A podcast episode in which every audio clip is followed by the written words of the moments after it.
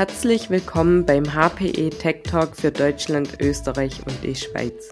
Mein Name ist Sarah Pitzen und ich spreche heute mit Hubertus Schulz, Partner Business Development Manager Hybrid Cloud Solutions in Dach, über das Thema, wie mache ich als Unternehmen meine IT zukunftssicher. Danke, Hubertus, dass du heute da bist. Ähm, wichtigste Frage so vorweg, gibt es in den Gesprächen mit unseren Kunden derzeit Fragestellungen, die besonders häufig auftreten?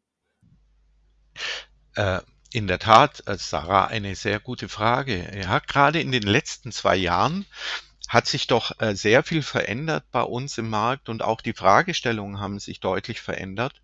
Das liegt nicht zuletzt an den ganzen Krisen, die eigentlich nicht nur hintereinander, sondern gerade auch in der letzter Zeit fast gleichzeitig aufgetreten sind wie die Pandemie, aber auch jetzt die Auswirkungen äh, der kriegerischen Aktivitäten. Und ähm, diese Fragestellungen, die jetzt neu aufgekommen sind, äh, würde ich mal mit dem Wort Resilienz bezeichnen. Das heißt, wie mache ich äh, meine IT krisensicher? Die IT ist ja auch ein Teil der Lieferkette. Ich darf äh, keine Logins haben. Ich muss schauen, äh, wie ich mich schnell anpassen kann an die veränderten Situationen. Und äh, ich muss schauen, äh, wie ich äh, einzelne äh, Kontroll- oder Fehlerpunkte vermeide, aber bei allem die Hoheit über meine Daten behalte. Und nicht zuletzt ähm, ist noch ein Thema sehr wichtig und das ist das Thema der Nachhaltigkeit und dem, das Thema der Energieeinsparungen. Denn die IT ist ein sehr hoher Energieverbraucher und auch das Thema Nachhaltigkeit bedeutet äh, wie äh, gehe ich dann mit den Systemen um, wenn ich sie nicht mehr brauche? Also ähm, diese Kreislaufwirtschaft in der IT und auch das Thema Stromverbrauch gewinnen immer mehr an Bedeutung.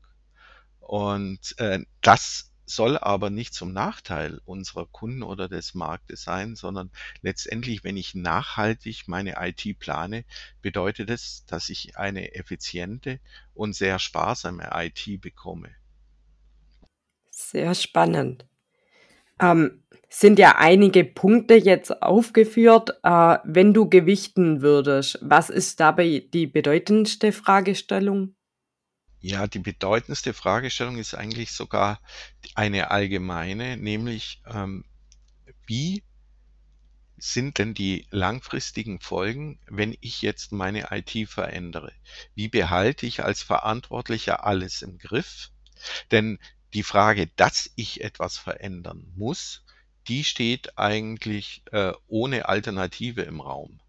Aber jeder Ansatz, jede Veränderung hat natürlich ihre Konsequenzen und ich bin dann in der Pflicht, mich da gut zu informieren und auch die Folgen abzuschätzen. Kannst du das in Beispiele bringen? Ja, kann ich gerne. Also, wir hatten gerade vor Kurzem wirklich einen akuten Fall in dem Zusammenhang, denn ein Kunde hat äh, plötzlich seine Ressourcen nicht mehr im direkten Zugriff gehabt. Also mit den Ressourcen meine ich unter anderem zum Beispiel auch die ganzen SAP-Systeme. Ähm, er war, das ist ein Kunde, der international auch tätig war, er konnte auf bestimmte Cloud-Ressourcen einfach nicht mehr zugreifen. Der Grund waren in dem Zusammenhang äh, in der Verbindung militärische und politische Auseinandersetzung, die dann äh, sich aber auch auf äh, die IT und die Lieferketten ausgewirkt haben.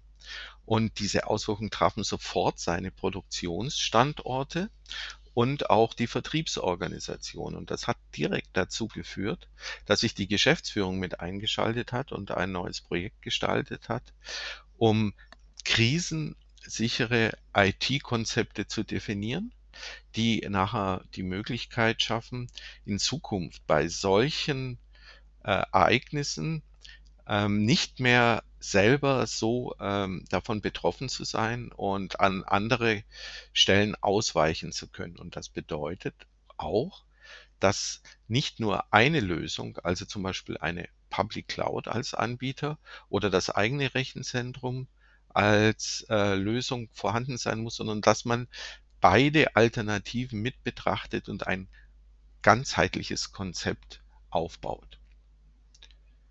Bei einem zweiten Beispiel ähm, betrifft es die SAP-Umgebung und die Zukunft, äh, wie der Kunde seine SAP-Umgebung auch betreiben möchte.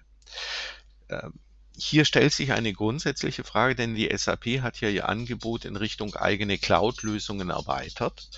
Und äh, der Kunde sollte sich in diesem Fall entscheiden, ob er seine Lizenzen und die Verträge, die er bisher innehatte, beibehält oder ob er umsteigt auf eine Dienstleistung von der SAP ohne ähm, eigene ähm, Lizenzen oder Wartungsverträge, sondern auf ein Cloud-Angebot, ähm, das er in Zukunft einfach direkt vom Applikationsanbieter bezieht.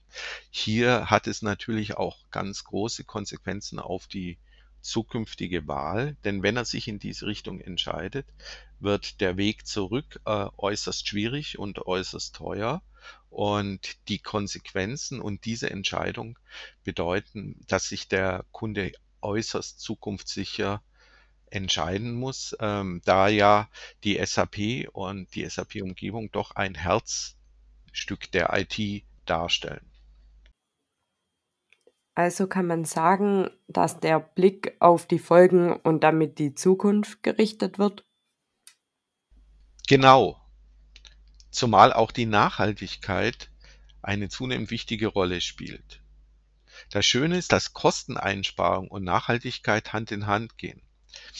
Aber man muss sich natürlich eins überlegen.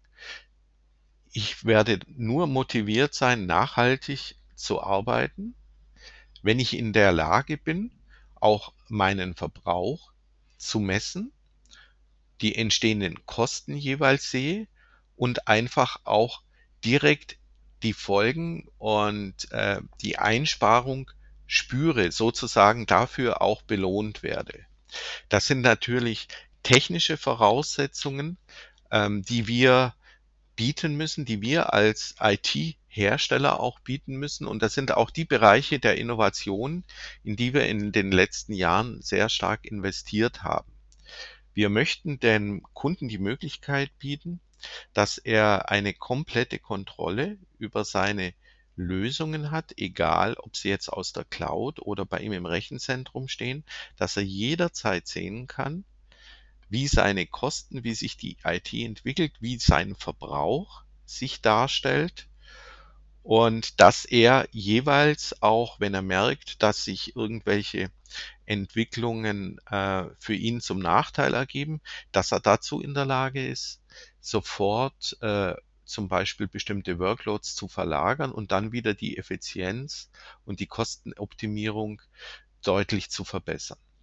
Diese Kernbereiche, die wir hier erkannt haben, sind aber auch Bereiche, in denen wir noch lange nicht am Ende der Reise sind und einige Anstrengungen unternehmen, um die Themen auch noch in Zukunft weiterzuentwickeln.